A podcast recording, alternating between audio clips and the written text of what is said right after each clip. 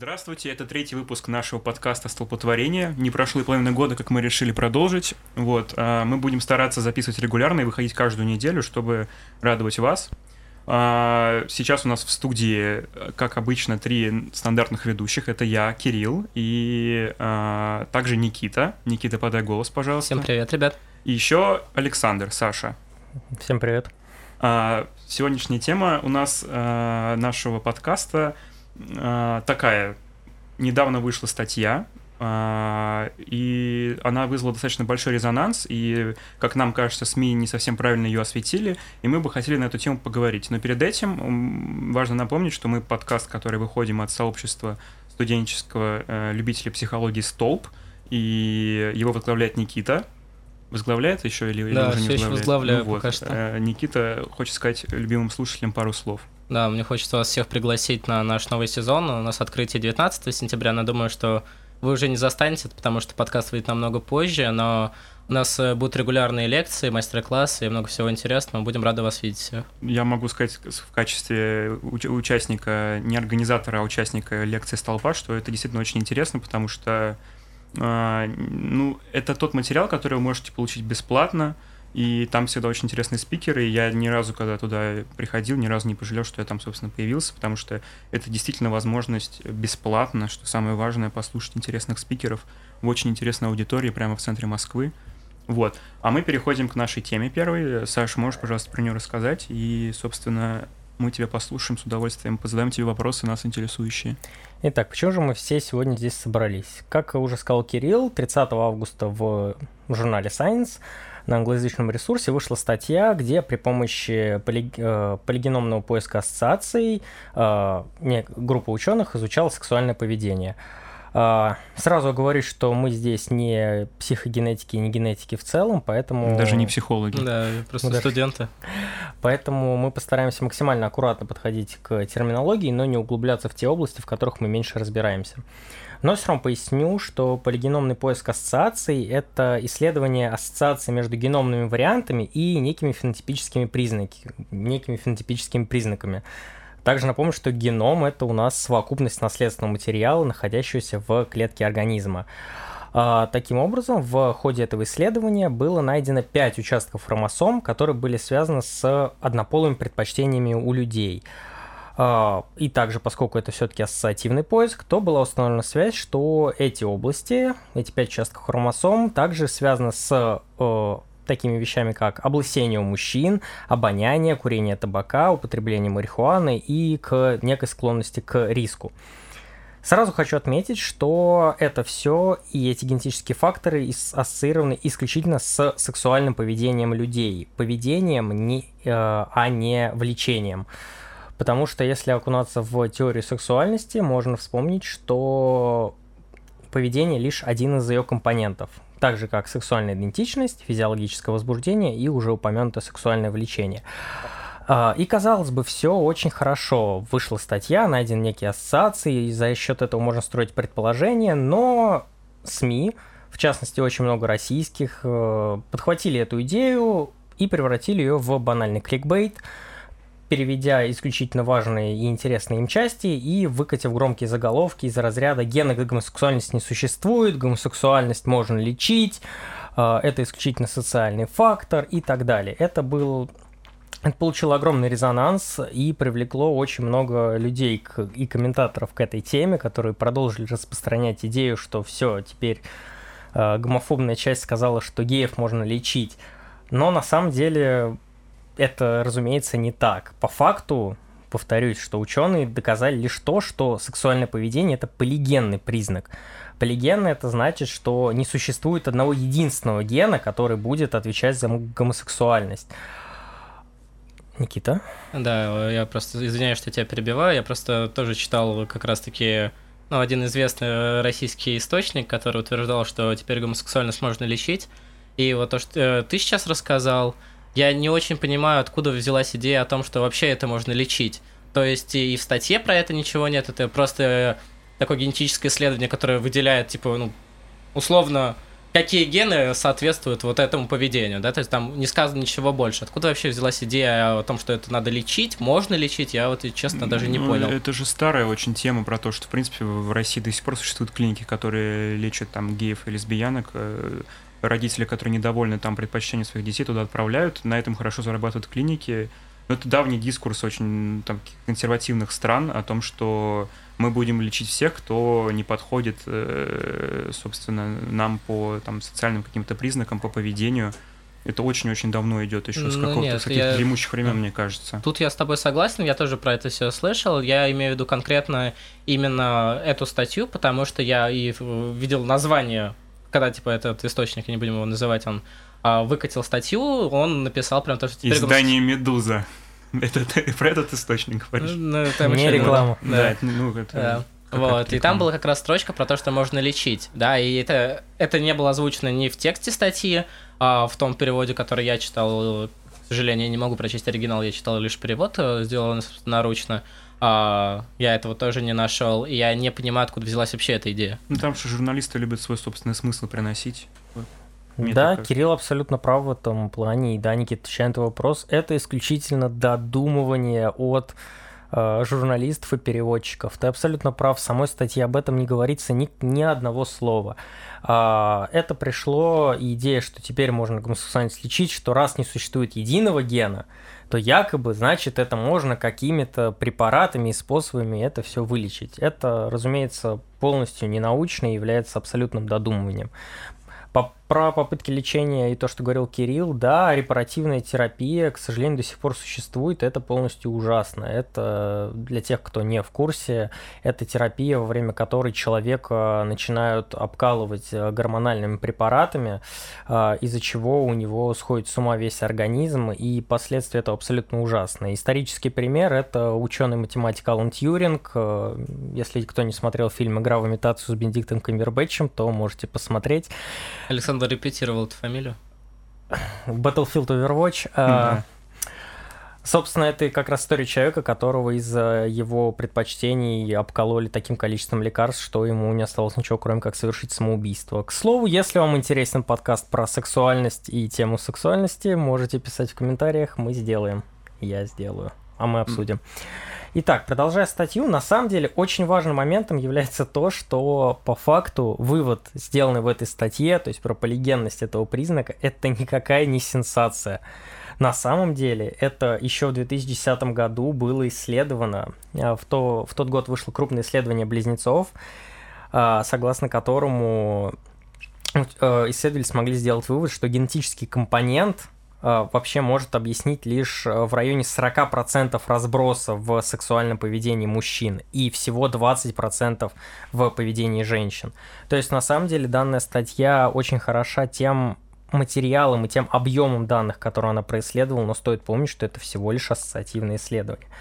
А также э, важно заметить, что э, было найдено, что лишь определенные формы сексуального поведения, как я уже говорил, это лишь один из компонентов ори- э, самой сексуальной ориентации, они, они ассоциированы с определенными генетическими факторами, разуме- которые были найдены в определенном участке хромосом, не во всем геноме в целом.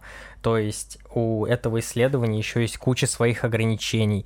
А, Скажу больше, сейчас в американской прессе буквально неделю назад вышла крупная статья, в которой ученый-генетик задал множество вопросов по поводу, по поводу самой рентабельности и правильности исследований, приведенных в этой конкретной статье.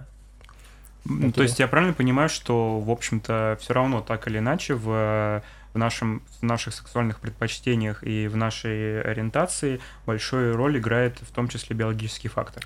Сложно так или нет? Смотри, сложно сказать, насколько большую роль, понимаешь? А, До этого не было ни одного единого доказательства, вообще, ну, не было от 2000 до 2000-х годов вообще не было никаких доказательств, потому что не было таких возможностей. Сложно сказать, играет ли эта роль. Просто есть некоторые ассоциации и некоторые кусочки в хромосомах связаны с определенными предпочтениями, не более. Как я уже сказал, генетический компонент можно попытаться определить ну, вот 40% разброса какой-либо вообще. Просто помнишь, мы с тобой как-то это давно обсуждали, полгода назад как раз, что я, к сожалению, не помню фамилию этого ученого, но он один из тех, э, кто больше всего, по-моему, генома человеческого расшифровал, он да. очень известный. Его очень любит либеральная общественность, потому что он достаточно часто не стеснялся выражения, говорил о том, что по статистике получилось так, что аф... Э, афроамер... люди афроамериканцы больше Э, склонны что-то такое, что менее склонны, в общем, думать и менее умные, чем э, да, люди. Он был такой, он да, что прям... он такое сказал, что это типа я я как я не виноват в том, что это сказал, это показывает статистика генома, там, которую я расшифровывал. Вот, и он же сказал о том, что он сказал, что существует, э, собственно, после него, видимо, пошла эта популярная тема, что он сказал, что существует ген, который отвечает за гомосексуальность, и родители, которые не хотят, чтобы их дети были гомосексуалами, могли продолжить э, потомство, он рекомендовал э, им делать аборт вообще, даже если этот ген можно как-то определить. То есть он сказал, что, в принципе, полезно этот ген определять, чтобы родители могли сразу знать, э, какой, какие у них родятся дети. Я так понимаю, что он ошибся, и это неправда. Такого, ага. такого выяснить на стадии беременности еще ну, не, не, нельзя, да? Предсказать, э, насколько биологический фактор повлияет, не, невозможно. Да, разумеется. Я дальше еще скажу mm-hmm. небольшую разницу и большую ошибку, допущенную российскими СМИ в понимании вообще врожденности генетической. Но да, единого гена не существует, mm-hmm. и тот ученый однозначно ошибся в своих суждениях. Возможно, у него был интересный заход, но нет, это mm-hmm. не так. Дальше я еще приведу результат одного очень интересного исследования, но это чуть-чуть позже. Никита? Да, я все хочу сказать, что мне кажется, это такая прям отличная иллюстрация того, как происходит сейчас современная наука и как это воспринимает общественность, когда а ученые, они стараются быть максимально профессионалами и максимально сужают свою область исследований. То есть э, у них прям очень узконаправленные предметы, и они изучают его в конкретных условиях, да, а потом и получают на самом деле не, ну, значимые результаты, но не такие, которые можно экстраполировать вообще прям как хочешь. А потом еще общественность берет и раздувает из этого прям такой что-то, что можно сказать о каждом человеке, и прикладывать, например, э, известные уже эти 40%, э, которые проявляются в поведении, из генетики, они прикладывают, э, словно это там больше 90, это довольно странно. Да, это банальное раздувание и непрофессионализм. Многие могут знать комикс про ученого журналиста. Да, да, да, это где ученые мы нашли... Оставим в комментариях. Да, оставим в комментариях для иллюстрации. Не будем сейчас пересказывать комиксы и мемы, это уже как-то слишком. К слову, ты сказал об очень хорошей вещи про корректность ученых. Да, даже в таблице корреляции, приведенной, где были как раз-таки прописаны э, найденные ассоциации, то есть, грубо говоря, склонность э, у мужчин и у женщин к э, однополым отношениям и их корреляция там с употреблением марихуаны, например. А, и показано положительно, что у людей, соответственно, с, там, с гомосексуальной ориентацией, большая склонность к употреблению марихуаны и так далее. Даже там а, ученые прописывают очень корректно, что не доказана а, причинно-следственная связь. Непонятно, это люди с такими предпочтениями из-за определенного давления общества прибегают к энным способам чего, чего бы то ни было, или же это как-то действительно обусловлено генетически. Прости, я тебя еще раз прибью. А конкретно вот ты говоришь слово ассоциация. А, ну, я правильно понимаю, что это по сути ну, синоним русскому слова корреляции, просто ну, немного непривычно для слуха, и есть ли здесь какая-то разница просто? А, по сути, это просто поиск. Да, в некоторой степени это, да, это корреляция, то есть поиск взаимо... взаимо... Ну, связи. Да, просто указывает на связь. Я понял. Да. Спасибо большое. Вот. И, наверное, еще про то, что сказать, что было указано в статье, очень важно, что из пяти вообще вот участков, связанных с сексуальным поведением участков генома, у мужчин и женщин только один общий. И это как раз-таки большое большая находка для статьи, то есть по сути, что у людей разного пола механизмы, которые будут вести к формированию сексуального поведения, они могут отличаться. Но я также не могу не сказать том и напомнить всем нашим слушателям, вообще людям, что сексуальная ориентация – это очень сложный признак. И анализ различных аспектов там, сексуальных предпочтений как раз-таки подчеркивает его сложность. И в статье указано, что все то же самое, что я сказал, указывает на то, что э, и ставит под сомнение известную шкалу Кинси, то есть э, биполярные, изме... э, биполярные измерения угу. сексуальной ориентации, которые были достаточно популярны. И опять же в этих... Популярно у подростков, видимо. Ты да. проходил тестирование по Да, я, я проходил, проходил. Да. Все, на, очень многие, да, могли да. проходить исследования. У каждого был такой возраст, когда он проходит исследование по шкале Кинси. Вот, и по сути, э, те же российские СМИ сказали, что все, шкала Кинси теперь не работает, все это все ужасно, забудьте. Но на самом деле Кинси никогда не утверждал, что его шкала вообще работает. Он просто составил некую модель. Сам Кинси признал, что она не может представить полную картину сексуальности человека. К слову, про Кинси есть ну, замечательный mm. фильм с Лиамом Нисоном. А, я, видимо, буду делать ко всему такие референсы. Ладно, прикольно, будет что еще посмотреть. А, как раз таки, где, потому что Кинси был первым человеком, который вообще изуч... провел огромные исследования по поводу сексуальных предпочтений людей и получил очень интересные данные Советую всем ознакомиться, потому что это, правда, очень интересно и прорывным было в то время. Но мне кажется, вот эта ситуация с Кинси и его шкалой, это прям совершенно идентичная ситуация вот того, что ты сейчас рассказываешь, когда есть совершенно конкретное исследование, которое показывает, ну, довольно узконаправленную картинку, да, а потом это раздувается до такой степени, что у нас каждый подросток ну, по крайней мере, так было в, моей, в период моей бурной молодости, когда каждый подросток, он проходил шкалу Кинси, и еще они там пытались сравнить свои показатели и что-нибудь такое, это было довольно кринжово. А я больше гей, чем ты, Ну да, что-нибудь такое очень странное. Я выиграл, да, сегодня типа в шкале Кинси. Да, Сейчас как, наши... как, как этими, как сотками бросаться было. Сейчас вы видите потрясающий профессионализм команды столпотворения. А, я ничего такого не сказал. Я пошутил. У нас... Итак, э, товарищи... Мы всех, столб всех уважает, всех к себе приглашает. Да, мы совершенно толерантные и принимающие люди. Либо. Да, мы еще... Я еще хотел тебя спросить, Александр, почему да. он уносит нас. Саша, а, Саша. Саша, Саша, да, Саша, Саша, я все время забываю, там Александр, Саша. А смотри, а выборка у нас из чего состояла? Типа, как, кто участвовал? Да, я сейчас об этом а, скажу. Спасибо. А, как раз таки... Подожди, послед... а ты про выборку рассказал? Да, я сейчас про нее скажу. Да, мы надеемся. А, собственно, я скажу через один пункт об Ладно. этом. А, важно заметить, в чем была основная ошибка вообще российских журналистов и вообще, на самом деле, в американской прессе тоже был встречен а, такими очень громкими заголовками. Не будем а, а, ненавидеть. Да, мы, мы не одни такие. Да, да, да. То есть это на самом деле во всем мире, потому что исследование действительно позиционировалось как очень прорывное. А, очень большая ошибка в перепутывании слов врожденный и генетический. Врожденный признак может не быть генетическим, но поскольку я не генетик, я сейчас не буду углубляться в эту тему, а, чтобы не совершить какую-то некорректную ошибку из-за недостатка терминологического аппарата. Просто надо понять, что врожденный и генетический это разные вещи. Поэтому лучше я расскажу о том, в чем я лучше разбираюсь, а именно об исследовании, как раз-таки, которое касается генетических врожденных признаков. То есть доподлинно уже известно, я не помню какого года это исследование, если честно, Известно, что если женщина уже рожала сыновей, то вероятность, что следующий мальчик э, окажется гомосексуальной ориентации, значительно повышается. Э, и как это можно объяснить?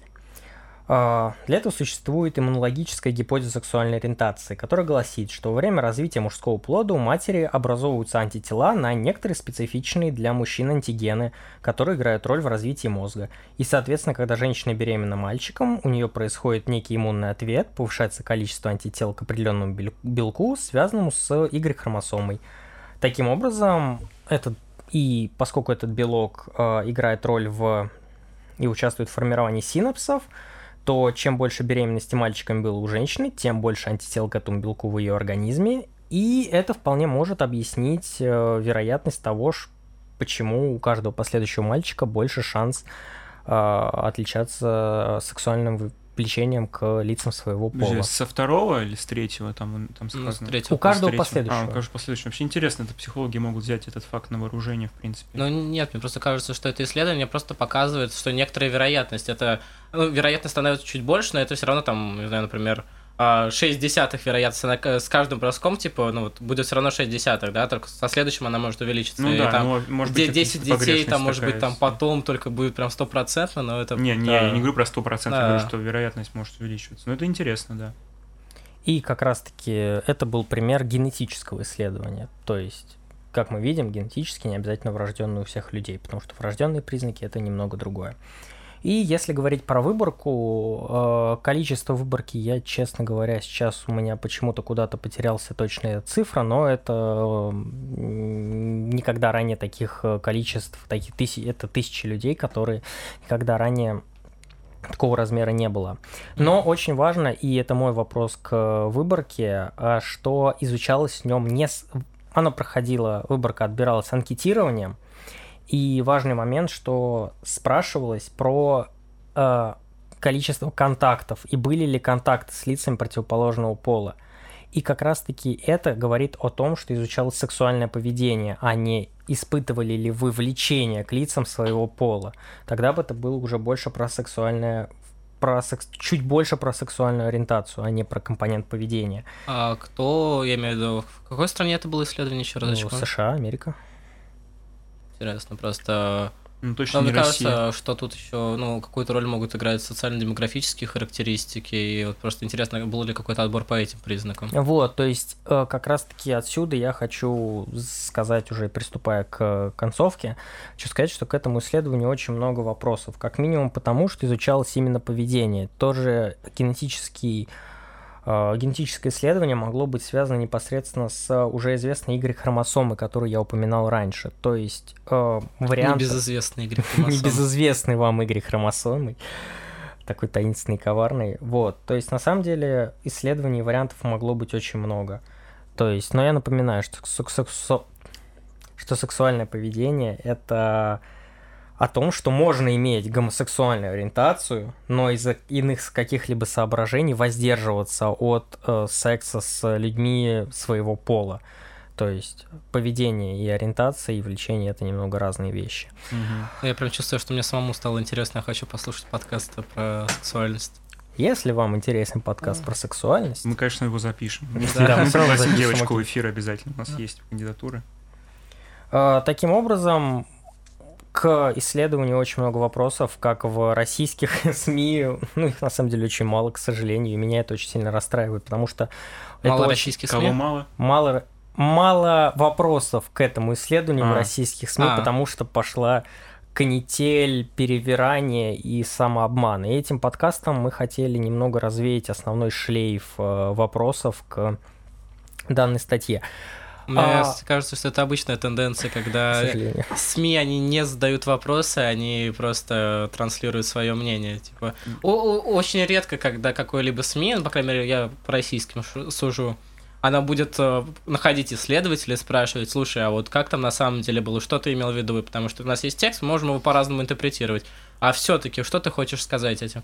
Я вот таких вот исследований, полноценных э, интервью у ученых не видел уже очень давно. Ну, я к своему студу не читаю постнауку, но я не знаю, постнаука может быть так, э, таким СМИ в принципе. Ну, то, что если посмотреть, какие там работают люди, они, в принципе, все ученые, я думаю, Ну, они как раз делают Просто акцент на- постнаука это же не СМИ, это А, ресурс для популяризации ресурс. науки, Мгм. да. И, они как бы заточены на специфическую аудиторию. То есть между психологами я еще понимаю, да, там вот есть постнаука, которая рассказывает о каких-то психологических открытиях и о чем-то еще более интересном.